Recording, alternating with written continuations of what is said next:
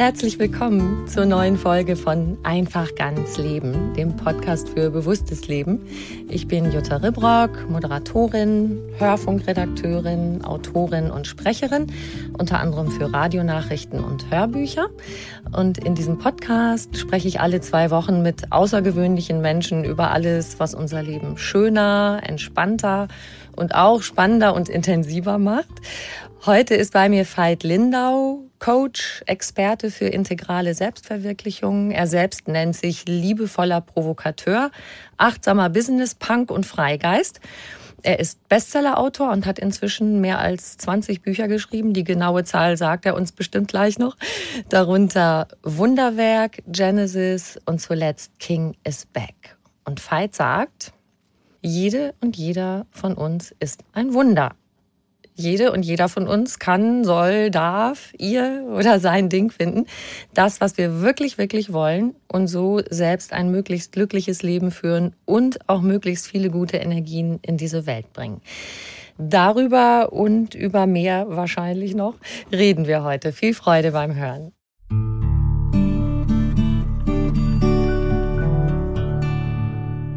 Lieber Veit, schön, dass du da bist. Ja, vielen, vielen Dank für die Einladung. Jetzt habe ich Bin schon gespannt. ganz viel, ja, ich auch.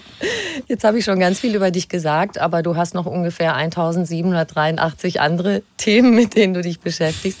Mach du mal.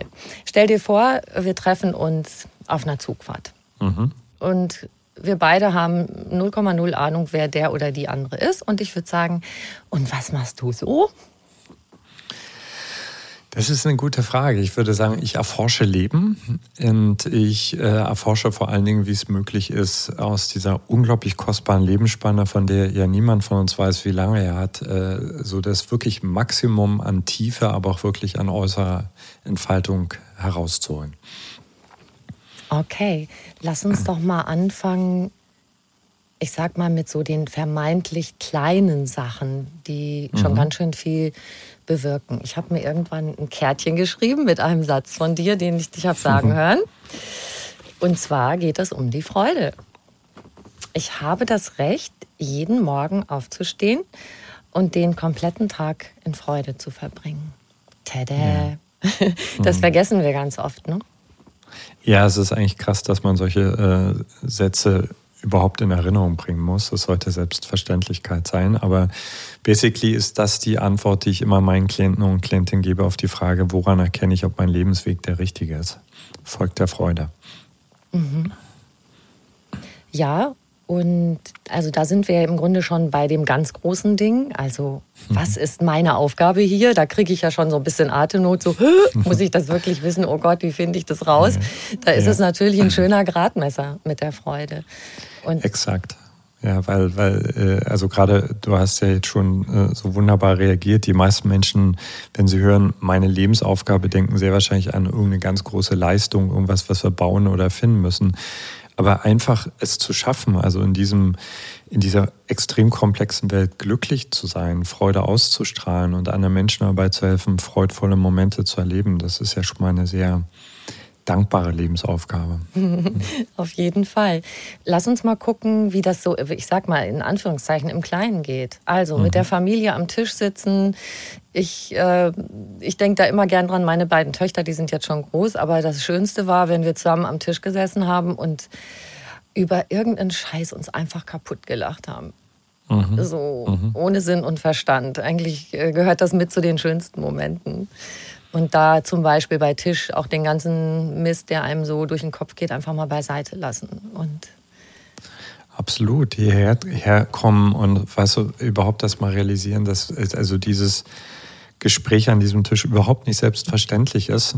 Ich zoome mich dann gern so ein bisschen raus und stelle mir vor, ey, da haben sich ein paar Menschen in diesem riesigen Universum gefunden, mögen sich auch noch, teilen Leid und Freude miteinander. Und dann ist man eigentlich relativ schnell an dem Punkt, dass man eigentlich wirklich nur staunen kann, dass das stattfindet. Also ich hatte jetzt gerade zu Weihnachten so, so ein paar Tage, da war unsere Tochter da und ich habe da gesessen und ich habe gedacht, ich will nichts, ich will einfach nichts verändern an der Situation. Ich will einfach nur auf der Couch liegen, ich will sie beobachten, ich will sie plappern hören, ich möchte mit dir über Kekse sprechen. Und also ich glaube, wenn, wenn, wenn wir realisieren, dass wirklich nichts, absolut nichts selbstverständlich ist, dann ist eigentlich die Freude ganz automatisch da. Also mhm. wirklich auch wirklich, wie du schon sagst, die Freude über die kleinen Dinge. Einfach miteinander lachen.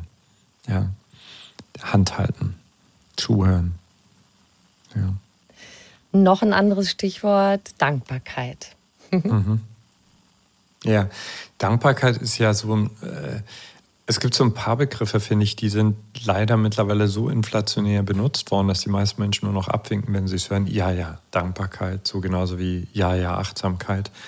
Aber Dankbarkeit ist eine so geniale geistige Tugend. Also wenn man sich einfach mal vor Auge hält, dass wir niemals, wirklich niemals die wirkliche Realität sehen, sondern immer nur einen ganz, ganz begrenzten Ausschnitt also um meine Größendimension zu bringen, jetzt gerade in jedem Augenblick, also auch für die Zuhörer und Zuhörer, prasseln, irgendjemand hat es mal ausgerechnet, circa 11 Millionen Reize pro Sekunde auf uns ein. Und wir nehmen davon nur 40 bis 200 bewusst wahr. Und äh, wir tendieren dann auch noch evolutionär gesehen dazu, äh, uns auf das zu konzentrieren, was nicht stimmt oder was eine Gefahr sein könnte. Und was Dankbarkeit im Grunde genommen macht, ist innehalten und aus diesen elf Millionen Reizen das aussuchen, was gut ist. Und das, da ist immer irgendwas gut. Ja. Und wenn ich das regelmäßig mache, entsteht einfach wirklich so ein Treppeneffekt. Das heißt, mein, mein, mein Gehirn gewöhnt sich daran, äh, ständig nach dem Guten, nach der Lösung, nach der Möglichkeit, nach dem Geschenk zu suchen. Und wenn ich ein dankbarer Mensch bin, also sehe ich einfach auch viel mehr die Möglichkeiten und die Lösungen.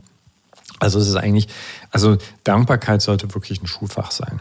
Ja, also ein, nee, noch viel eher im Kindergarten. Ja, wir sollten das, und vor allen Dingen sollten wir das unseren Kindern vorleben, nicht so viel meckern, sondern einfach öfter Danke sagen. Ja. Ich glaube, das ist auch eher das Ding, weil am Anfang saugen die ja alles einfach total auf und das, ja. das am Vorbild, glaube ich, oder weiß ich oder weiß mhm. man, lernen Kinder einfach viel, viel mehr, als wenn man ihnen erzählt, wie es geht. Ne? Absolut. Mhm. Jetzt noch mein Favorite, milde. Mhm. die Welt mit milden Augen sehen. Diese Frage, siehst du dich und die Welt mit milden Augen schon allein, wenn ich milde ja. ausspreche, das, oh, das ist schon so erleichternd und du spürst einfach in dem Moment auch, mit wie viel Härte du dann doch vielleicht manchmal mit anderen und Absolut. natürlich vorzugsweise mit dir selber umgehst. Was macht ja. milde mit uns? Äh, es ist übrigens auch mein Favorite. So seit zwei Jahren ist mein absolutes Lieblingswort. Also ich bin oft sehr hart gewesen und äh, habe das sogar cool gefunden. Weißt du, ich mhm. habe mich identifiziert über boah Anstrengung, hart zu mir selbst und auch das nehmen.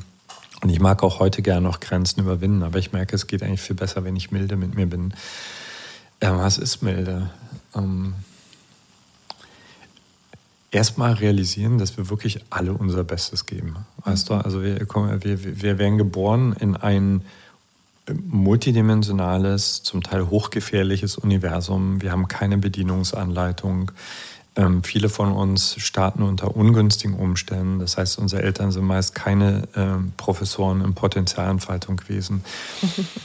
äh, und wir, wir, wir wuscheln uns so durch und wir geben einfach alle das Beste und, äh, und äh, uns selbst so also liebevoll zu sehen. Weißt du, wie, wie wir, ich sage immer, weißt du, wenn du, wenn du so einen kleinen Hund geschenkt bekommst mhm. und den trainierst, du brüllst den ja nicht an, sondern du bist einfach verzückt über jeden kleinen Lernerfolg und wenn es nicht packt, ist auch nicht so schlimm, dann freust du über seine Schlappohren. und, und diese Art von Güte in unseren Blick zu legen, uns selbst gegenüber und unseren Mitmenschen gegenüber, also auch gerade wenn sie uns vielleicht nerven, wie in, der heutigen Zeit, also Milde lässt uns auch so durchschauen, weißt du, durch die oberflächliche Schiene, wenn jemand irgendwie rumbelvert und wütend ist, wenn du milde hinschaust, siehst du, ey, der hat, der hat, der hat vielleicht einfach nur Angst. Mhm. Ja. Also milde ist für mich äh, also wirklich auch staunend durch die Welt zu gehen, diese, diese, dieses richtende Urteil, was wir Menschen oft haben über uns selbst, über den anderen, wie die Welt sein sollte, wie Gott sein sollte, wo oben und unten sein sollte, das mal beiseite zu lassen, sondern so weicher zu schauen und dann siehst du irgendwie an wirklich so vielen Stellen kleine und große Wunder. Ja. Gutes Stichwort, das mit dem Wunder. Eins mhm. deiner Bücher, ja. Wunderwerk. Mhm. Du bist ein Wunder, sagst du da. Also jeder von uns, jede von uns, absolut einzigartig, gibt es nur einmal auf diesem Erdball. Mhm. Und da, gerade hast du schon angesprochen beim, beim Stichwort Dankbarkeit, wir sind ja wahnsinnig toll da drin, immer zu sehen, was nicht so toll an uns ist, was mhm. nicht so gut läuft. Erstens, warum geht der Fokus so schnell, so stark immer auf, auf dieses Negative und wie tasten wir uns daran, uns ja, milde und eben als ein Wunder zu betrachten tatsächlich. Ja, also so prinzipiell ist eigentlich gegen diesen, ich sag jetzt mal, gegen den inneren Antreiber gar nichts anzuwenden, weil evolutionär gesehen würden wir wahrscheinlich, also vielleicht hat man noch nicht mal das Feuer äh, gemäßigt, wenn, wenn wir nicht eine Stimme in uns hätten, die sagt, es geht noch besser, es geht noch besser. Also es treibt uns einfach evolutionär gesehen an. Nur haben wir jetzt eigentlich seit vielen, vielen, ja, eigentlich äh, vielen Jahrzehnten haben wir einen Reichtum, eine Fülle auf diesem Planeten, dass wir wirklich mal durchatmen könnten und sagen könnten, äh, lass, lass uns das doch mal genießen, wirklich. Und, äh, und das ist einfach aus dem Ruder geraten und das ist eine längere Geschichte. Das hat einfach was mit damit zu tun, dass wir in einer Leistungsgesellschaft groß werden, die uns nicht an unserem natürlichen Wert misst, also sozusagen einfach, dass wir da sind sondern die meisten von uns lernen das schon durch, die, durch ihre Eltern, dass wir belohnt werden, wenn wir Zensuren kriegen. Und spätestens in der Schule werden wir darauf konditioniert, okay, unser Wert wird daran gemessen, was wir erschaffen. Und das äh, zeugt einen Teufelskreislauf ja, mhm. von vielen, vielen Menschen, die ihren eigenen Wert überhaupt nicht mehr spüren, sondern sich wirklich, also was ja eigentlich völlig krank ist, wenn man sich das mal reinzieht, seinen Wert zum Beispiel an Likes auf Instagram zu messen, ja, oder an äh, einem Bestseller-Status oder wie viele Leute dir gesagt haben, dass du toll bist und so weiter. Genau. Und ähm, also es hat sich einfach verselbstständigt und äh, der Antreiber oder die Antreiberin, die sollte einen wichtigen Platz in, innerhalb, also an dem Tisch unserer inneren Schaltzentrale haben, aber halt nicht den Chefsessel. So auf dem Chefsessel sollte, sollte Güte sollte die Milde sitzen. Mhm. Ja, und die, soll, die kann dann ja meinetwegen einmal am Tag zu dem inneren Antreiber sagen, okay, du hast jetzt eine halbe Stunde, erzähl mir mal, was noch alles nicht stimmt. damit wir nicht einschlafen, weil natürlich geht es auch immer noch besser. Was mich da immer wieder beschäftigt bei, bei allen Gesprächen, die ich auch so über Persönlichkeitsentwicklung geführt mhm. habe, wie kriegen wir das wirklich in unsere Zellen? Was du jetzt gesagt hast, das verstehen wir intellektuell. Ich kapiere das mhm. und denke, ja, genau, gucke ich doch mehr auf das Gute und auf das, was ich gut kann und äh, womit ich vielleicht auch andere glücklich mache und so weiter. Genau, mhm. und dann stelle ich mich vor den Spiegel und befolge mhm. deinen Ratschlag oder deinen Tipp. Stell dich mhm. vor den Spiegel und sag, ich bin ein Wunder oder ich liebe dich. Und dann kommt so, hö, hö, witziger Witz. also der Quatschi, der von innen kommt und sagt, ja, ja, mhm. glaubst du doch selber nicht. Und da ist schon wieder eine Falte. Und ach Mensch, und ich habe schon wieder Angst, dass ich bei dem Projekt heute das irgendwie nicht auf die Reihe kriege. Das ist so stark. Also mhm. wie kriegen wir das, was wir ja intellektuell begreifen, auch durch gute Bücher, die mit Persönlichkeitsentwicklung zu tun haben, wirklich in unsere Zellen rein? Mhm. Also vielleicht ist noch wichtig zu erwähnen, dass ich unter Wunder nichts Perfektes verstehe. Also das ist, äh, das wäre dann der nächste Leistungsirrtum, mhm. sondern unsere Falten sind Wunder. Sie erzählen Geschichten. Ja. Äh, unsere äh, unangenehmen Gefühle sind Wunder. Also ein Wunder ist für mich nichts, was ich immer gut drauf ist und grinst. Das ist, halte ich für hochgradig toxisches Bild. Mhm. Ähm, da gibt es ein Paradox. Also auf der einen Seite könnten wir sagen, okay, wenn das stimmt, dann müssen wir uns ja einfach nur daran entspannen können und dann wäre es gut. So. Ne?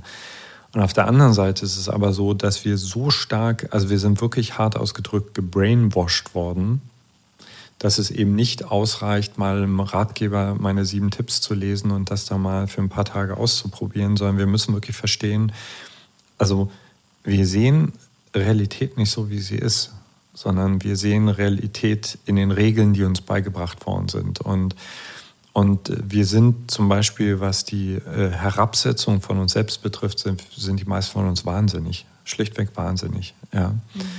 Und das klingt jetzt vielleicht erstmal hart, aber ich, ich sage immer meinen Leuten, ähm, es ist ein heiliger Kampf, den du führen musst. Ein heiliger Kampf, um dir das zurückzuholen. Es ist nicht damit getan, dass du dir an deinen Spiegel so ein Zettelchen machst, wo drauf steht, ich bin toll, sondern es ist ein Kampf, wo es darum geht, die Glaubenssätze auseinanderzunehmen, die dich überhaupt in diese Enge gebracht haben, wo es darum geht, äh, Techniken zu erlernen, die dir helfen, wirklich also diese positiven Gefühle wieder grundlos zu erfahren ähm, Meditation zum Beispiel, mhm. Tanzen etc., geführte Meditation, um, ich sag jetzt mal, dieses Gift langsam wieder aus deinem mentalen System rauszukriegen. Und das ist keine Hauruck-Aktion. Und wenn ich etwas äh, Ratgeberbüchern vorwerfe, äh, bei aller Inspiration, äh, was ich immer ganz schrecklich finde, wenn sie so suggerieren, ähm, dass es ganz einfach ist. Mhm. Ja. Weil wir sind, ähm, wir, ja, wir können das, du hast, du hast ja schon gesagt, wir können das intellektuell total schnell verstehen. Aber äh, in unserem Gehirn gibt es 100 Milliarden Nervenzellen, die neuronal vernetzt sind und in ganz bestimmte Gewohnheiten einfach abspielen, abspielen, abspielen, abspielen. Und es geht wirklich darum, neue Gewohnheiten anzulegen. Die gute Nachricht ist, ähm, dass das geht, äh, dass es auch geht in einem hohen Alter. Ja. Und wenn wir richtig, richtig smart wären und hoffentlich demnächst sein werden, dann verstehen wir, dass wir äh, viel früher ansetzen müssen, dass wir dafür sorgen müssen, dass unsere Kinder diesen Haum mich erst gar nicht kriegen. Mhm. Weil, äh, also Kinder sind wirklich wie so ein Schwamm und die lernen extrem schnell. Und wenn wir unsere Kinder, unseren Kindern ein Geschenk machen, was wir selbst vielleicht nicht hatten, nämlich äh, sie in einem Feld aufwachsen lassen, was ihnen wirklich aufrichtig kommuniziert. Du bist genau wie du bist gut. Ich vertraue dir und du findest deinen Weg.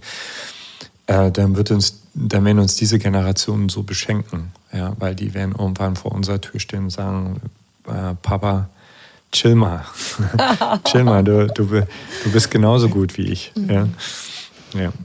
Du hast schon ein paar Ideen dazu, oder? Ich, du hast auch vor, auf deiner Plattform Homodea willst du auch irgendwann mehr was in Bezug auf Kinder machen, hast du schon mal angekündigt. Hast du da schon Sachen im Kopf? Also es ist ja, das eine ist das Elternhaus, das andere die, die Kita, die Schulen. Mhm. Und mhm. da gibt es ja ganz viele Player, die da Hand in Hand arbeiten müssen. Genau, also mein, mein, mein Plan ist es, äh, bis zum kommenden Jahr noch die wichtigsten Themen für Erwachsenen in Kurse und in Bücher zu packen, die ich so im Kopf habe. Und dann möchte ich mich gern äh, über eine längere Zeit Kids widmen. Äh, jetzt gar nicht so sehr alles selbst machen, sondern es gibt ja ganz, ganz, ganz viele tolle Spezialisten und Expertinnen auf dem Gebiet, sondern eher äh, unsere Plattform denen zur Verfügung zu stellen. Mhm.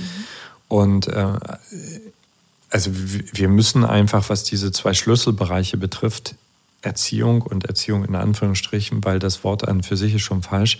Und Bildung, äh, es reicht eben überhaupt nicht aus, mal einen Workshop zu geben, sondern wir müssen wirklich unsere Kultur revolutionieren. Und äh, da brauchen wir jeden. Da brauchen wir eben nicht nur die Lehrer, auf, die, auf denen ja ganz oft rumgehakt wird, sondern wir brauchen die Eltern, die verstehen, äh, dass sie ganz häufig Kinder in die Welt setzen, obwohl sie noch keinen wirklichen Führerschein dafür haben. Und äh, ja, da freue ich mich sehr drauf. Mhm. Weil im Augenblick finde ich persönlich bei, äh, bei all den vielen Themen, die wir haben, Umweltkrise, Corona etc., äh, fällt mir auf, dass dieser Bereich, äh, also ist für mich der Bereich mit dem größten Hebel, ja, weil dort entsteht Zukunft. Äh, der wird absolut stiefmütterlich behandelt und das ist eine Katastrophe. Mhm. Ja. Dann gucken wir so lange noch mal auf die Erwachsenen, denen du dich jetzt mhm. noch widmest. Mhm. Jetzt haben wir gerade, ich habe einen, einen Wahlspruch noch von dir im Kopf, starke Ichs, starkes Wir. Gucken wir mal vom ja. Ich zum Wir. Also alles, was wir gerade angesprochen haben, Güte, Milde, Freude, Dankbarkeit. Ja. Da haben wir schon ziemlich gute Werkzeuge auch, um in Beziehungen ganz gut voranzukommen. Ne? Ja, das ist ein Riesenthema. Das ist ein, äh, für uns äh, ein absolutes Lieblingsthema, weil im Grunde genommen unsere gesamte Arbeit aus, aus der sehr, sehr dynamischen und manchmal auch sehr reibungsvollen Liebesbeziehung zwischen Andrea und mir entstanden ist. Äh, ich befinde mich jetzt gerade in der Vollendung von einem Kurs, der heißt Co-Creation. Und ähm, also im Kern glauben wir, dass wir Menschen eigentlich noch gar nicht wissen, wozu wir beziehungsfähig und auch kommunikationsfähig möglich sind. Also wir, wir kommunizieren wirklich sehr primitiv. Ja? Mhm. Und wir beziehen uns sehr primitiv. Und äh, das bitte ich jetzt alle, die das hören, also sich nicht angegriffen zu fühlen, sondern eher wie so eine sportliche Herausforderung, mal von dem Punkt zu kommen, was wäre, wenn wir ganz anders, noch viel respektvoller, aber auch viel intelligenter, viel kreativer miteinander in Beziehung treten könnten. Also im Augenblick äh, kreieren unsere Beziehungen eigentlich tagtäglich äh, mehr oder weniger immer eine Wiederholung der Vergangenheit. Leicht abgewandelt, fällt deswegen nicht auf, aber wenn man eine Weile hinguckt, sieht man, äh, wir wissen relativ genau, was morgen passiert und übermorgen passiert. Und es gibt ganz andere spannende Ansätze, eine Beziehung aus der Zukunft heraus zu gestalten. Also zum Beispiel in einer Liebesbeziehung nicht sich nur darauf zu konzentrieren, was jetzt gerade stattfindet, sondern zu sagen, wer wollen wir in 50 Jahren sein? Mhm. Oder zum Beispiel in unserer Gesellschaft. Also wenn man jetzt gerade Politik hört, dann fällt auf, äh, die, die, die, die, haben, die haben überhaupt keine Zukunftsvision, sondern die sind eigentlich permanent am Reagieren. Da ist ein Problem und wir müssen jetzt das Feuer löschen. Ja? Und was fehlt ist, äh, wie können wir unser Land aus der Zukunft heraus gestalten? Und diese Techniken, die sind alle da. Also das, das ist Co-Kreation, ist ein ultraspannendes Thema. Mhm. Ja. Lass uns das mal konkret machen jetzt in der mhm. Beziehung. Mhm. Also wie wollen wir in 50 Jahren, ist natürlich sehr weit voraus, aber mhm. vielleicht in fünf Jahren ja. oder so Sprünge, zwei, fünf, zehn. Ich habe da auch eine Sache im Kopf, die ähm, ich gelesen habe, auch über deinen, deinen Kurs die Idee, den Menschen an deiner Seite beim Erblühen zu unterstützen. Und ja, krass, du hast, ja, du hast ja richtig gut vorbereitet. ja, mich hat das wirklich fasziniert. Und ja, weißt du, ja. äh, ich habe jetzt kurz überlegt, ob ich das hier erzählen soll, weil ich damit vielleicht was verrate, weil ich gar nicht verraten möchte. Und zwar, ich ähm, halte Traureden bei freien Hochzeiten, also mhm, Paare, die eben nicht kirchlich heiraten wollen, aber trotzdem eine mhm. schöne Zeremonie möchten. Und ich sage immer, jede meiner Traureden ist wie ein persönlicher Fingerabdruck. Das ist wirklich sehr, mhm. sehr einfach die Geschichte der beiden und auch, was sie sich zusammen erträumen. Und es gibt eine Sache, die ich aber jetzt schon mehrmals erzählt habe. Und das meinte ich gerade, wenn ich dir das jetzt erzähle, dann hören das auch meine Hörerinnen und Hörer, weil mich haben auch welche ja, über den Podcast gefunden. Aber ich erzähle es trotzdem. Ich, ich deute ja. es nur an. Mhm. Ähm, ich habe so eine wahnsinnig schöne kleine Zeichnung mal gesehen. Da siehst du zwei Figuren die stehen einander gegenüber, wie mit so kleinen Gießkannen mhm. und gießen einander. Und dann steht da drunter, help each other grow instead of mhm. destroying each other. Ist das ja. schön. Ja, und da musste ich dran denken bei dem Erblühen von euch. Ja, ja, ja wunder, wunderschön. Ja. Erzähl mal davon. Wie kriegen naja, wir das hin? Also, ähm, äh, wenn wir nochmal einen Schritt zurücktreten, es ist ja, also wenn, wenn sich jetzt ein Mensch entscheidet, also zum Beispiel jemand anderen zu heiraten, ist das ja evolutionär gesehen eigentlich eine wahnsinnige Wahl. Ne? Mhm. Das, weil, weil es letzten Endes heißt, okay, also ich, ich, äh, ich wähle dich und äh, verzichte dafür auf Milliarden andere mögliche Optionen. Also nüchtern gesagt kann ich nicht wissen, ob da nicht vielleicht eine bessere für mich dabei war. Ja, so. Und das Krasse ist, dass ganz, ganz viele Menschen, und das hat wiederum was mit Konditionierung zu tun, sobald sie verheiratet sind, anfangen, den anderen selbstverständlich zu nehmen. Dabei sollten wir eigentlich an der Stelle den anderen als ich sage es mal, als unseren absoluten Deluxe-Kunden behandeln. Ja? Also wie, ich bringe mal das Gleichnis, weil also gerade selbst selbstständig oder Dienstleister, die können das voll nachvollziehen. Also wenn wir Kunden oder Klientinnen haben, wir würden ja nie auf die Idee kommen, die selbstverständlich zu nehmen, sondern wir ringen um sie, wir lernen dazu, wir ziehen uns schick an für sie, wir sind charmant, selbst wenn es uns mal nicht so gut geht. Und interessanterweise, der Mensch, der so verrückt ist, die meiste Zeit mit uns zu verbringen, der uns aushält, wenn wir mal stinkstiefelig sind, wenn, wenn wir krank sind, etc. Also äh, der wirklich absolut on top stehen sollte, also der unsere absolute Zielgruppe sein sollte, der kommt oft zu kurz. Und wir nennen es deswegen auch liebevoll provokant. Eine lebendige Beziehung äh, ist in unseren Augen ein evolutionäres Dienstleistungsunternehmen. Also das heißt, wenn ich jetzt mal in unserem Beispiel festmache, ähm, ich möchte nicht, dass Andrea am Ende ihrer Tage zurückschaut und sagt, äh, na, ist ja toll, dass ich den Fight so gut unterstützt habe, äh, aber ich bin irgendwo auf der Strecke geblieben, sondern ich möchte, dass sie zurückschaut und denkt, was bin ich für ein Glückspilz, dass ich damals diesen Typen getroffen habe, weil der hat mich an so vielen Stellen in meiner Entfaltung gefördert, selbst wenn es ihn sogar was gekostet hat. Mhm. Ja, so. Mhm. Und ähm, nebenbei gesagt, für alle, die jetzt gerade zuhören und sich Gedanken darüber machen, wie man einen Menschen, der ihm wertvoll ist, auf eine gute Art und Weise an sich bindet, das ist der Weg. Also nicht durch einen Ehering, sondern indem du ihm einfach hilfst, seine Bedürfnisse zu erfüllen. Dann kann der gar nicht anders, als jeden Morgen grinsend aus dem Bett springen und sich freuen, dass du da bist. Und das halt möglichst speziell. Deswegen auch wirklich Dienstleistungsunternehmen. Also was, was wir gern machen, ist, dem anderen das zu schenken, was wir uns gern schenken würden. Mhm. Aber Dienstleistungsunternehmen bedeutet wirklich, meine Frau ist meine Zielgruppe und es geht nicht darum, dass ich ihr die Blumen schenke, die ich toll finde. Was ich übrigens zehn Jahre lang gemacht habe. Ich habe ich habe das ist ein schönes Beispiel. Ich habe ihr zehn Jahre lang völlig selbstverständlich rote Rosen geschenkt. Ja? Und irgendwann hat Andrea mich mal angegrinst und hat gesagt, sag mal, wann kommst du mal die, auf die Idee, mich zu fragen, was meine Lieblingsblumen sind? Und, welche ja, und dann habe ich gemerkt, äh, das sind so... Hm, also Orchideen auf jeden Fall. Und dann, ich habe einen großen Vorteil, also wir sind sehr bekannt in dem Blumenhaus bei uns, weil Andrea wirklich oft Blumen kauft.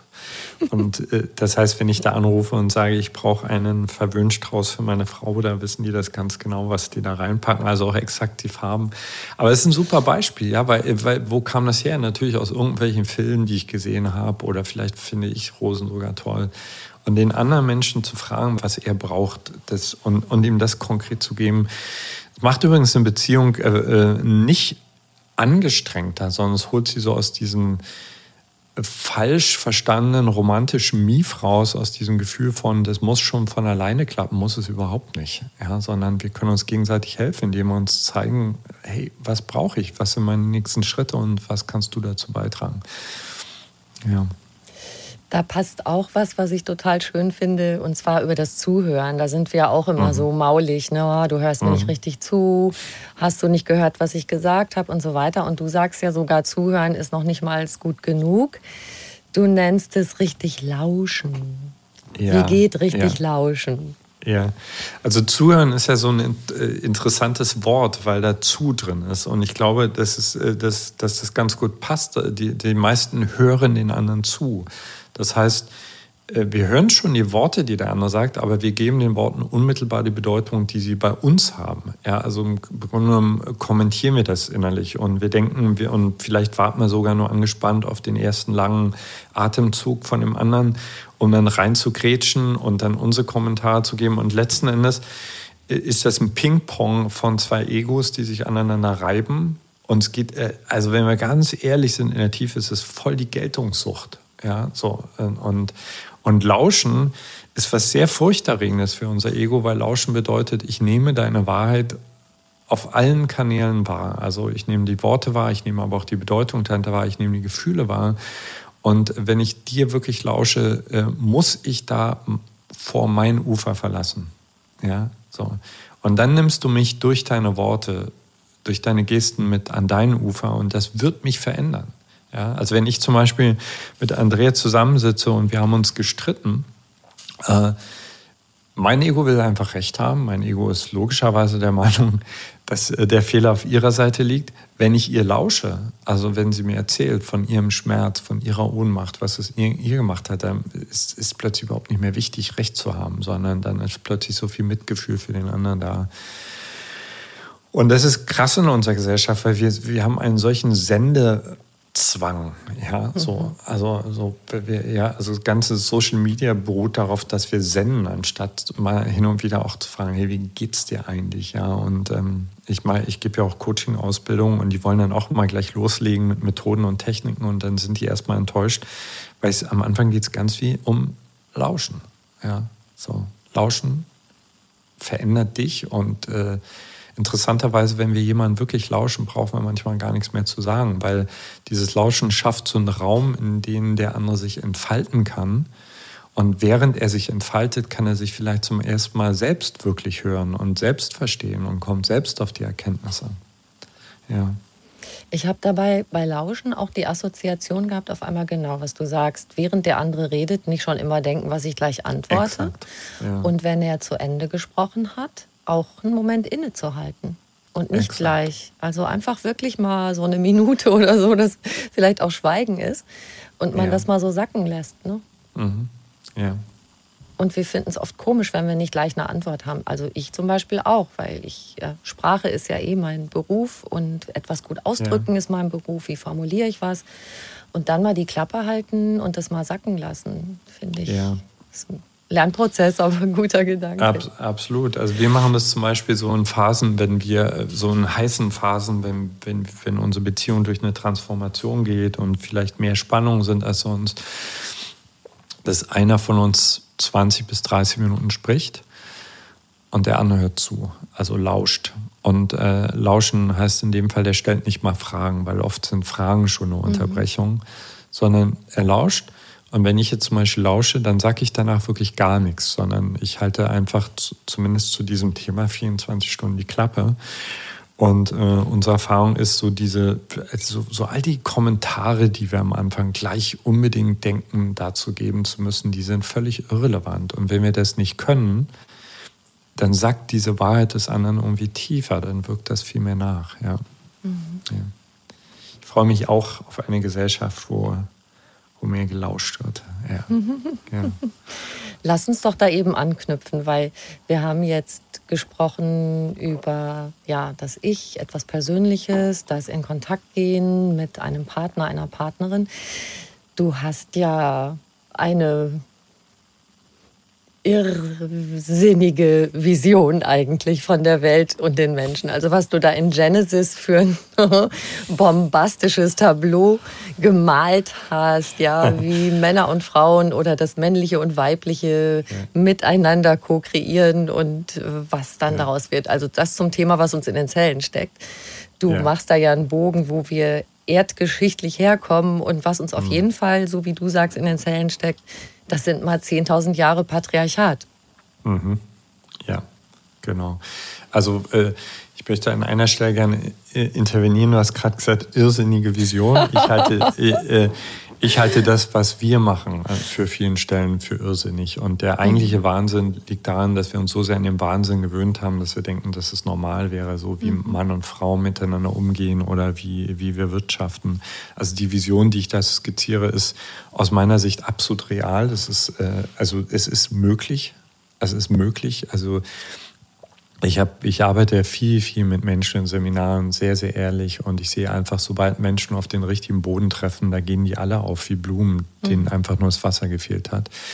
Aber diese, diese, diese 10.000 Jahre Patriarchat, ja, das ist, äh, ich, äh, ich bin öfter gefragt worden, also gerade weil ich eigentlich so von meiner Natur her eher visionär bin, warum bin ich denn auch mal in dem Buch so weit zurückgegangen? Weil ich für mich festgestellt habe, also, dass ich nicht realisiert, lange, lange Zeit nicht realisiert habe, wie sehr mich diese Kultur geprägt hat. Also mhm. zum Beispiel, wie ich Frauen sehe, wie ich Männer sehe, was ich von Männern erwarte, was Männer unterdrücken müssen, etc. Und, wir, und wenn, wenn, wenn man jetzt einfach so sagt, hey, wir sind alle wirklich, also wir sind durch diese 10.000 Jahre gebrainwashed worden, dann ist das ja nicht wirklich zu greifen. Das ist so, aha, ja, gut, habe ich jetzt gehört, ich mache weiter so.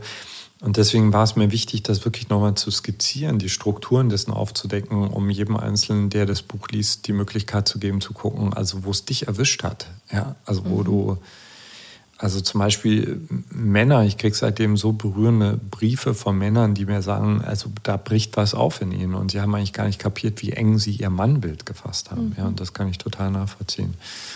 Das ja. fand ich übrigens als Frau sehr, mhm. sehr bewegend mhm. dieses ähm, Kapitel, was du eigentlich an den Mann richtest, aber wir sollen es mhm. ja auch lesen, mhm. ähm, das Erwachen des Königs. Mhm. Und ähm, auch für mich war das dann, weißt du, wie ein neuer Blick mhm. auf auf Männer, auf die männlichen Qualitäten. Mhm. Wobei ich denke, dass ich da durchaus einen, einen weiten Blick drauf habe, aber du hast es auch so beschrieben, dass ich dachte so, wow, ja genau, ja, so soll es werden. ja, ja, genau. Das war auch mein, also ein, ein Wunsch war so, ich, ich finde diese Geschlechterdiskussion oder auch feministischen Diskussionen manchmal so trocken und so manchmal auch so verkantet und aggressiv und lagerbelastet. Und ich, ich wollte so gerne Lust drauf machen, weil es auch wieder Lust auf das eigene Geschlecht, Lust auf das andere Geschlecht, so, äh, ja. Kriegen wir das so ganz kurz andeutungsweise hin, dieses, hm. ja, wenn sich, sagen wir mal, die männlichen und weiblichen Qualitäten, so wie du dir das vorstellst, wieder in so eine Balance kommen, wie das hm. geht und, und wohin kommen wir damit? Hm. Also vielleicht, okay, ich versuche es ganz kurz. Äh, also was wir uns wirklich, also äh, eigentlich eintätowieren müssten alle, damit wir es nie vergessen, ist, das, was wir jetzt gerade sehen, ist nicht die Realität, sondern wir träumen. Also wir Menschen sind Träumer. Ja? Also wir träumen, unser Gehirn träumt, wenn wir schlafen, unser Gehirn träumt aber auch jetzt gerade. Also zum Beispiel dieses Gespräch äh, findet als ein Traum statt. Das heißt, ich nehme jetzt nur einen ganz, ganz begrenzten Bruchteil der Wirklichkeit wahr. Du nimmst ihn nur wahr. Die Zuhörer und Zuhörer hören nur einen ganz, ganz bestimmten Bruchteil. Und warum ist das so wichtig zu verstehen? Weil wir wenn wir geboren werden, und das sieht man wunderschön in den Augen von einem Säugling, sind wir noch nicht, wir sind noch nicht geprimed auf diesen gesellschaftlichen Traum, sondern wir sind extrem offen. Ja, und ich habe einen guten Freund, äh, vielleicht sagt dir der Name auch was, André Stern, mhm. der, der äh, ungefähr so alt ist wie ich und was mich immer wieder fasziniert, also André ist einfach komplett anders aufgewachsen als ich. Also der ist wirklich in einer Kultur aufgewachsen, die ihn hat frei träumen lassen. Und, und es ist total faszinierend zu sehen, dass er zum Beispiel was, äh, also oft mit den Fragen, ich habe ihm mal in einem Podcast also Gefra Fragen gestellt zu Männlichkeit, Weiblichkeit, dass er nicht mal mit den Fragen mehr irgendwas anfangen konnte. Ja? Mhm. Während ich zum Beispiel äh, äh, von einem Vater empfangen wurde und ich liebe und ich achte meinen Vater, der zum Zeitpunkt meiner Geburt ein Gedicht geschrieben hat, in dem steht, wie sehr sich darauf freut, äh, wenn ich dann irgendwann beim Fußballspielen die erste Scheibe einschmeißen werde. Das Problem ist nur, dass ich Fußballspielen gehasst habe. Ja, so, so. Ich habe den dreckigen Ball gehasst, ich habe die Vorstellung gehasst, er könnte mein, gegen meinen Kopf knallen und mir meine kostbaren Gehirnzellen töten und so weiter. So. Und, äh, aber ich habe mich gemessen daran. Also ich, hab, ich kann mich erinnern, wie ich äh, also wirklich als, als Junge versucht habe, meinem Vater zu gefallen. Wenn er Holz gehackt hat, habe ich Holz gehackt. Wenn er den Sport gemacht hat, habe ich den Sport gemacht. Als er mir gesagt hat, Männer weinen ich habe ich aufgehört zu weinen. Mhm. Also meine ersten Tränen habe ich dann wieder geweint, als ich meine Tochter kennengelernt habe. So. Und, und ähm, also nochmal, also wir sind eigentlich extrem freie kreative Träumer und das betrifft auch unser, unser, unser Geschlecht. Also es gibt nicht das eine männliche Geschlecht oder das eine weibliche, sondern nicht umsonst hat die Pride-Szene den Regenbogen als Symbol gewählt, weil also jeder von uns ist eine Farbnuance da drauf. Ja?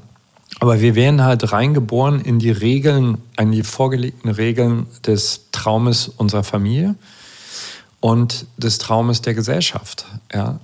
Und wir greifen das auf, wir akzeptieren das. Und das Tragische ist, wenn wir das nie hinterfragen, geben wir es weiter und wir geben es weiter und wir geben es weiter. Und bei, also einer der Hauptgründe, warum ich Genesis geschrieben habe, war, ich, ich habe ja auch lange Zeit viele Coachings gegeben, jetzt mache ich es gerade nicht mehr, weil die Zeit nicht da ist.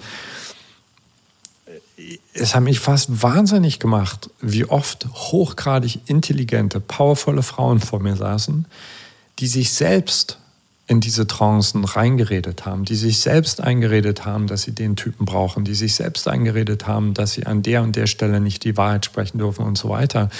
Also dieses System verteidigt haben und gleichzeitig aber noch gesprochen haben, dass sie voll frei sind. So. Und, und, und sozusagen zu erkennen, wie sehr wir geprimed sind, wie sehr uns diese Freiheit fehlt. Ja? Also ich äh, verordne ja gern meinen klassisch heterosexuellen Klienten und Klientinnen die Netflix-Serie Pose. Also alle, die das jetzt gerade hören, ich gebe nicht gern Serien weiter, weil die alle süchtig machen, aber diese Serie ist eigentlich ein Muss. hier muss man sehen, weil diese Serie so die, dieses ganze Spektrum an Sexualität so farbenfroh darstellt und dann gehst du damit in, e, ins Echo und merkst einfach, wow, ich bin so viel mehr und ich verliere überhaupt nicht an Männlichkeit, wenn ich meine innere Frau entdecke. Im Gegenteil, meine Männlichkeit wird souveräner. Ja, ich verliere auch nicht mein Schwert. Ich kann mein Schwert noch genauso gut führen wie vor 15 Jahren, aber ich führe es milder und es bleibt viel öfter in der Scheide stecken. So. Also wir haben da so, äh, also das macht mich zum Optimisten, trotz des ganzen Schlamassels, in dem wir stecken. Aber wir, wir, wir, haben, wir haben noch so viel Potenzial. Ja? Wir haben so viel Potenzial. So, wenn ähm, Frauen aufhören, sich dümmer zu stellen, als sie sind, sondern ihre Intelligenz vorauspacken, wenn sie voll in Führung gehen, also das heißt, ihren eigenen Logos, ihre Männlichkeit mehr integrieren. Wenn Männer anfangen, so mutig zu sein, rezeptiv zu sein, Hingabe zu trainieren, Selbstliebe zu trainieren, also dann, dann äh, explodiert unser kreatives Beziehungspotenzial. Mhm. Mhm. Da ganz kurz, ich sag mal technisch, du hast Meditation schon erwähnt. Mhm. Viel ähm, Arbeitest du auch mit mal Niederschreiben auch? Also was ist der Zustand jetzt gerade? Was sind Aspekte in meinem Leben? Welche möchte ich verändern? Journaling, Neudeutsch. Mhm. Solche Sachen. Also, mhm. also es ist immer gut, den Verstand mitzunehmen, drüber zu lesen, ist immer gut. Ja, also nochmal, ich bin nicht so Fan von Büchern, die so einen destruktiven Touch haben. Ja, so nach dem Motto, oh, ist alles scheiße und Männer und Frauen werden nie zusammenfinden. Wozu? Ja, also ich finde es wichtig, die Fakten zu benennen und die sind schmerzhaft genug, aber dann nach vorn zu schauen, also darüber zu lesen, ist sehr, sehr wertvoll. Ich bin, ich mag sehr stark geführte Meditationen, die dich einladen, dich mit, mit diesen inneren Archetypen zu verbinden, die zu erfahren. Und da ist auch meine Erfahrung, dass die dann häufig nach so einer Meditation auch nachts nochmal wieder kommen, träumen, sich melden, etc.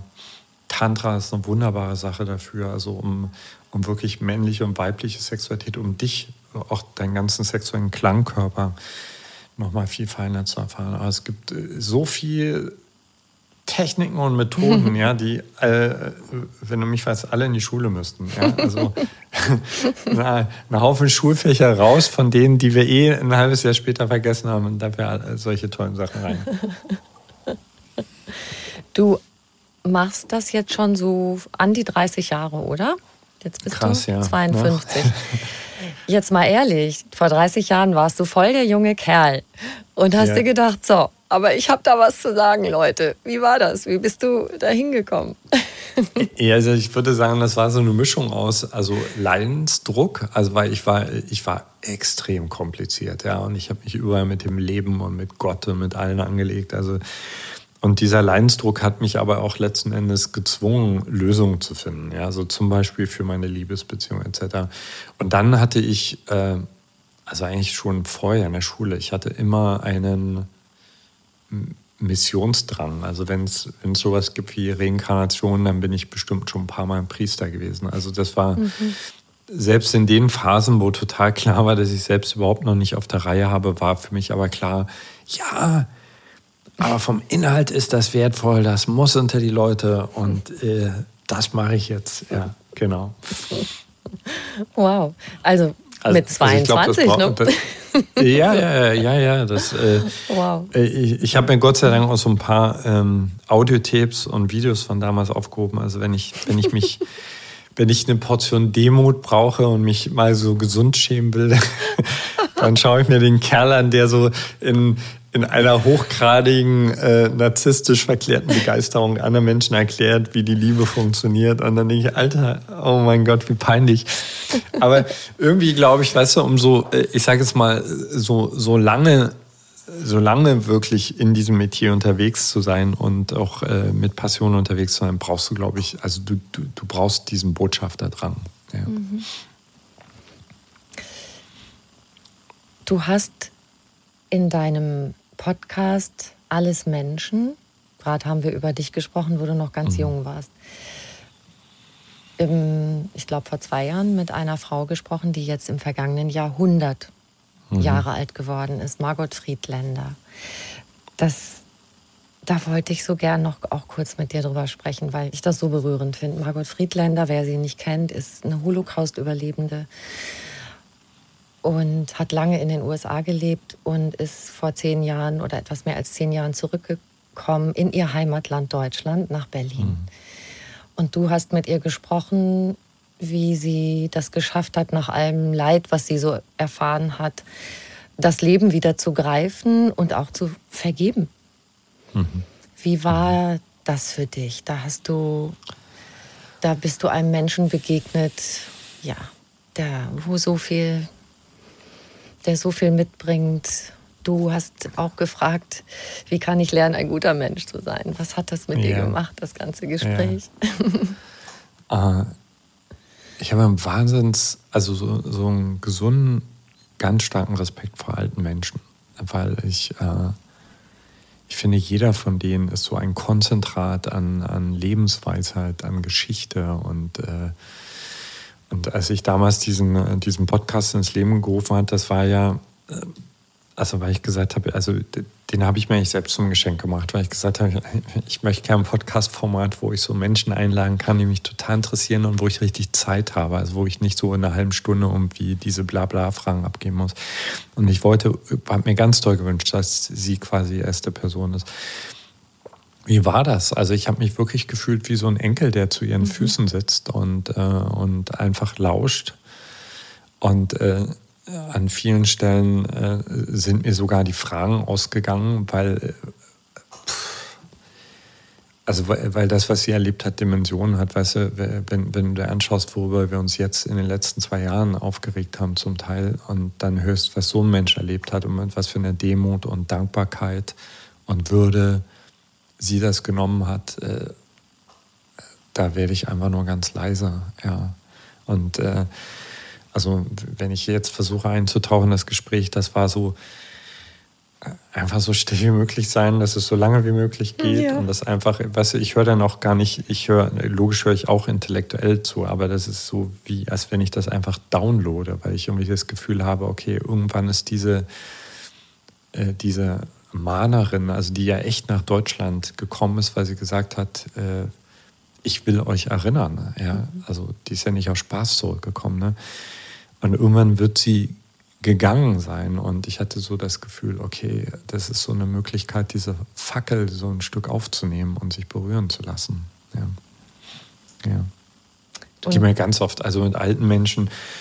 Also das ist dann das nächste Thema. Wir haben ja am Anfang über Kinder gesprochen. Also das kommt dann definitiv nach dem Thema Kinder auf, äh, auf unsere Plattform oder vielleicht sogar parallel. Also auch äh, genauso gestört wie unsere Kultur ist, was den Anfang der Lebensreise betrifft, äh, genauso ist das am Ende. Also die, diese, diese lebende Weisheit zu verfrachten, um wohl abzustellen, anstatt mhm. sie anzuzapfen, finde ich ganz, ganz traurig.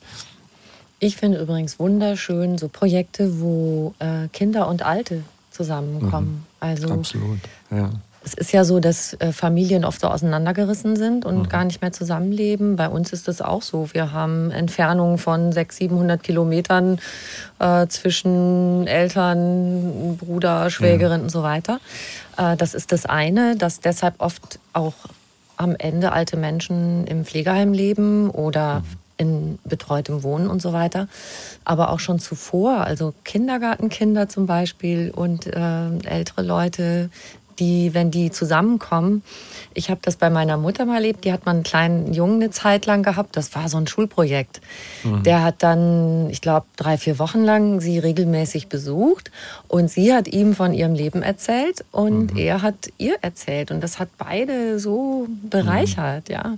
Und bei meinen ja. Töchtern auch, wenn die Oma erzählt von früher und natürlich auch die Kriegszeit und so, dann sitzen die da und denken so, boah, weil das ja. überhaupt nicht ihre Realität ist. Und es ist so toll, ja. zwischen den Generationen ja. das auszutauschen. Ne? Absolut. Ja. Veit, ähm, es gibt viele Menschen, und das sind die, die, mit denen du auch arbeitest, die viel Bewusstseinsarbeit machen, sich damit beschäftigen, damit auseinandersetzen, wie sie sind, wer sie sind, wer sie sein möchten. Ich denke, es gibt noch viel mehr Menschen, die das nicht tun und wahrscheinlich intuitiv ein ganz gutes, glückliches Leben leben. Es gibt Menschen, die da gar keinen Raum für haben, die wirklich strugglen, um überhaupt ihre Familie zu ernähren. Also ich mache jetzt mal den ganz großen Bogen, ganz mhm. global. Mhm. Und du hast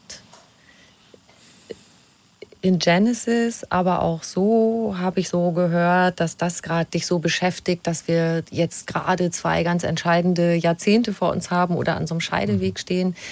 Ähm, und natürlich, du willst damit möglichst viele Menschen mitnehmen. So, was können wir, was können wir dazu tun, dass das in eine gute Richtung geht? Was ist deine Vision davon, wie wir Menschen das gut hinkriegen? Auch mhm. mit dieser Mischung dass es ja. welche gibt, die da sehr aktiv sein können und welche, die da vielleicht einfach gar nicht so einen Sinn und so ein Empfinden für haben und manche, die auch wirklich ähm, sich einfach die ums tägliche Überleben kämpfen müssen.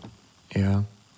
Also ich, äh, ich lehre ja auch die, die Ebenen des Bewusstseins und man kann sich das so bildhaft vorstellen. Also diese Ebenen sind nicht wirklich strikt voneinander getrennt, sondern es ist eigentlich eher wie so ein Fließband. Ja? Mhm.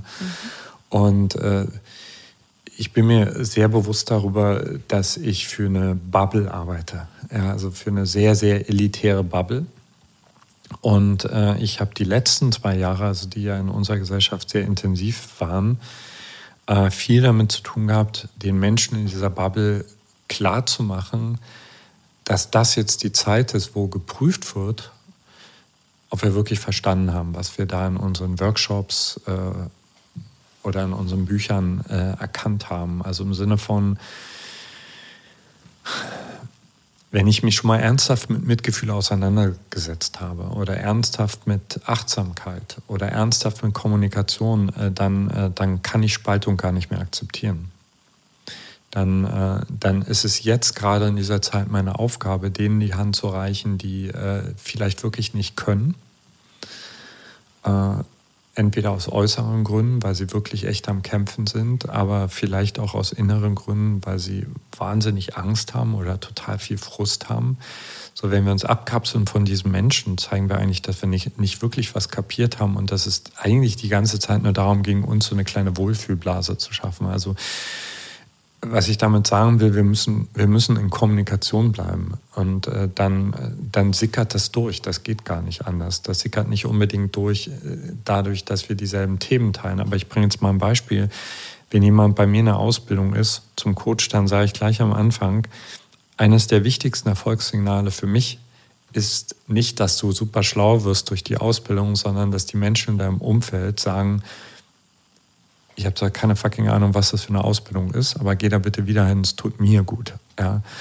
Also das heißt, ja. äh, also wenn wir auch diese, diese häufig verbreitete spirituelle Arroganz loslassen, zu denken, wir müssten allen anderen Leuten irgendwas überstülpen, ja, sondern einfach sagen, ey, ich kann mich mit dem Nachbarn, der vielleicht eine ganz andere Partei wählt als ich, der null an Meditation interessiert ist, etc., ich kann dem milde begegnen. Ich kann ihnen freundlich begegnen. Ich kann den Kommunikationsfluss aufrechterhalten. Und selbst wenn ich vielleicht nie das Wort Meditation in den Mund nehme, wird meine Art, mein Wesen irgendetwas verändern. Und, äh, und wir sind da gerade alle gefragt. Also unsere Regierung wird es ganz sicher nicht machen. Und der nächste Heiland steht auch nicht vor der Tür. Also wir sind gerade alle wirklich gefragt zu verstehen, dass jeder Einzelne von uns da, wo er ist, total wichtig ist und diesen Glimps, also diesen kleinen Funken, den wir vielleicht schon kapiert haben, einfach würdevoll zu teilen und äh, ohne den anderen auf den Sack zu gehen. Also äh, eben nicht dieses, also was wir heute ganz viel in der Gesellschaft haben, ist in, in den Medien, ist einfach dieser Touch von, ey, ich hab's geschnallt und wenn du es nicht geschnallt hast, bist du einfach dumm. Nee, mhm. der andere ist nicht dumm, sondern er hat sehr wahrscheinlich einfach gerade richtig doll Angst. Ja. Mhm. Genau. Und das ist mühsam. Ja, also zum Beispiel, äh, ich bin ja zu diesem ganzen Thema Corona und Impfen, ich habe noch nie Shitstorms in meinem Leben abgekriegt, aber im letzten Jahr habe ich echt viel im Feuer gestanden, habe da extrem viel gelernt, weil ich gemerkt habe, die, die, die, die Leute meinen nicht mich und äh, die greifen auch nicht mich persönlich an, sondern die haben wirklich Angst. Ja? Und wenn meine Arbeit irgendwas wert ist, dann muss mir irgendwie gelingen, an der Stelle auf Sarkasmus zu verzichten, sondern freundlich zu bleiben und äh, logisch eine Grenze zu ziehen, also wo es in eine Beleidigung abartet, aber vor allen Dingen immer wieder eine Brücke anzubieten, eine Brücke anzubieten. Mhm. Du hast ähm, auf Homodea inzwischen eine ganz schön große Community, 100.000 mhm. Mitglieder. Jo. Ich habe noch so überlegt, gerade was du angesprochen hast, auch mit dem Shitstorm, und zwar Verantwortung. Mhm. Es ist so, du, du hast, man merkt einfach, die Herzen fliegen dir zu. Ja, viele Menschen vertrauen dir. Ähm, ich habe gesehen, du hast ein, ein Video gepostet, wie du mit deiner Tochter tanzt und schwupps hast du 12.000 Likes. Mhm. Und so äh, ich habe so gedacht, wie fühlt sich das für dich an? Es ist sicher Freude und es ist eine große Verantwortung. Du kriegst ja einen großen Vertrauensvorschuss. Wie ist das für dich? Mhm. Da habe ich verschiedene Phasen durch. Also ähm, da ich selbst Lehrer, also ich, ich habe meinen Lehrern und Lehrern extrem viel zu verdanken. Das heißt, ich habe eine, eine große Wertschätzung für gesunde Lehrerbeziehungen. Ich muss aber auch sagen, dass ich äh, ein, zwei Lehrer in, mein, in meinem Leben hatte, die ich, wo ich sagen würde, die sind mit ihrer Verantwortung nicht gut umgegangen. Und das hat mich damals so erschüttert, mhm. äh, dass ich eigentlich so erstmal für viele Jahre gesagt habe, also ich, ich will diese Verantwortung nicht. Und habe dann auch wirklich den Ball flach gehalten. Und habe dann aber irgendwann gemeint, nee, aber da ist eine Aufgabe und ich will dir gerecht werden. Und für mich ist es, äh, also das ist äh, der größte, größte Respekt in, in dem Leben ist für mich äh, das Gebet, möge ich bitte niemals, niemals irgendwie diese Macht missbrauchen. Und ich meine, ich, ich maß mir überhaupt nicht an, niemand von uns ist perfekt und natürlich machen wir alle Fehler, aber ich möchte, wenn es geht, wenn es geht, möchte ich immer eine Haltung von Demut, immer eine Haltung von Achtsamkeit bleiben und was mir sehr dabei hilft, ist also A, wirklich Gebet. Ja? Ich habe das stellenweise, habe ich das sogar auf meinen Körper tätowiert. So die Sachen, die mir wichtig sind. Äh, also um das wirklich jeden Tag zu sehen. Was mir extrem hilft, ist meine Frau, weil meine Frau ist meine größte Kritikerin. Und wenn ich auch nur irgendwo was von mir gebe, was ich selbst nicht lebe, steht sie sofort auf der Matte. Und ich habe ein paar richtig gute Freunde, also von denen ich weiß, äh, also die, die stellen mich dann auch, ja, mhm. wenn, wenn sowas passiert. Ja. ja. Und ansonsten äh, bemühen wir uns halt darauf zu achten, dass äh, alles in unserer Arbeit auf Augenhöhe passiert. Und äh, also wann immer ich zum Beispiel das Gefühl habe, jemand versucht mich auf den Sockel zu heben, dann lasse ich auch gerne mal öffentlich einen Pups oder äh, also zeigt meine Fehler, so, so dass das äh, weniger leicht möglich ist. Ja. Was ist ähm, einer deiner größten Fehler? Oh, das habe ich viele. Also einer meiner sehr, sehr großen Fehler ist Ungeduld. Ah, ja. Mhm. Und, und äh, also ich unterscheide da, es gibt auch nur, ich finde, so einen gesunden Drang zu haben, äh, die Grenzen einzureißen, weiterzugehen, den finde ich gut. Aber also ich habe oft, also meine Ungeduld ist fast, also wenn ich nicht aufpasse, wird das fast manchmal wie so ein Jähzorn, weißt du, also wenn die Materie sich nicht so schnell mit meinen Ideen mitentwickelt. Und das hat, äh, das hat wirklich auch in unserer Company oft für Unruhe gesorgt, weil äh, es ist, ist, ist glaube ich, cool, einen Visionär mit an Bord zu haben, aber es braucht halt also es braucht einfach eine Nachhaltigkeit und es braucht Zeit und es braucht Demut, damit die Dinge wachsen können, damit der Boden überhaupt erstmal angelegt wird, damit die Dinge wachsen können. Ja. Genau, da fällt mir das wieder ein. Da, ich finde, es gibt ja zwei Fights. Ja, da ist der eine, der, also es gibt sowieso mehr als zwei, aber die zwei mhm. so als Gegen, Sätze. Der Fight, der ähm, in einer Meditation abends einem die Last des Tages von den Schultern nimmt und sagt, für mhm. heute ist alles getan. Und dann der andere, hey, du willst dich doch wohl nicht mit Mittelmaß zufrieden geben, jetzt gib mal Gas und tu was ja. für diese Welt. Ja, ja, ja, also ich bin, äh, äh, also ich glaube ja, dass jeder von uns ein, ein ambivalentes Wesen ist, aber ich bin definitiv ambivalent und ich glaube auch wirklich, dass das Leben paradox ist. Ja. Ich habe da eine Idee, milde. Ja, exakt, exakt. Ja, deswegen stehe ich da auch so drauf. Also, weil, weil, weil, also, Also diese Ungeduld, die hat auch, äh, also die hat, die ist einfach auch ganz, ganz stark in so eine Härte mir gegenüber ausgeartet. Mhm. Und, und, Milde ist gerade wirklich so meine, meine Medizin, ja. Wunderbar. Lieber ja. Veit, ich habe am Schluss an meine Gäste immer eine Frage, die ich stelle. Mhm. Und die möchte ich dir auch stellen. Und die lautet, was ist für dich persönlich Glück?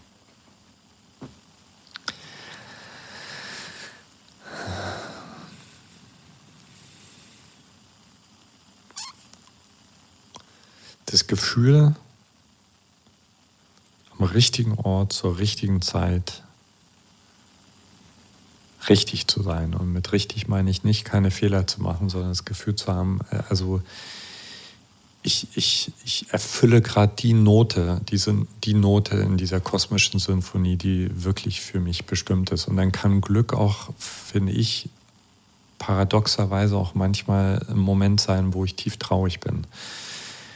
Also wenn, ich erinnere mich jetzt gerade an den Moment, als unser Kater gestorben ist. Wir hatten so einen ultra weisen, blinden Kater, den ich total geliebt habe. Und ich habe also drei Tage Rotz und Wasser geholt. Und, und äh, das kann ich immer schwer erklären, wenn ich sage, das war auch Glück für mich, weil das war äh, voll stimmig. Es war einfach stimmig, sich auch dieser Trauer, dem Schmerzfall hinzugeben. Mhm. Ja.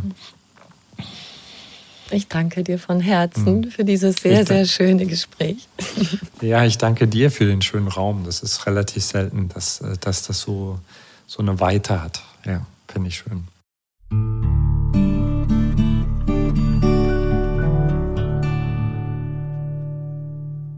Wenn du mehr über Veit Lindau erfahren möchtest, schau gern in die Show Notes zu dieser Folge. Da findest du auch Links zu seinen Büchern, Podcasts und seiner Plattform. Und natürlich würden wir zwei uns auch riesig freuen, wenn du uns eine kleine Bewertung schreibst und auf die fünf Sternchen klickst. Ganz lieben Dank dafür. Und bitte gern weiter sagen, dass es den Podcast einfach ganz Leben gibt mit ganz vielen guten Ideen für mehr Lebensfreude. Noch mehr Anregungen für einen bewussten Lebensstil gibt's auf einfachganzleben.de und noch mehr tolle Podcasts auf podcast.argon-verlag.de. Du kannst diesen Podcast überall hören, wo es Podcasts gibt und dort auch kostenlos abonnieren. Alle zwei Wochen gibt es eine neue Folge und ich freue mich, wenn du wieder dabei bist. Ciao.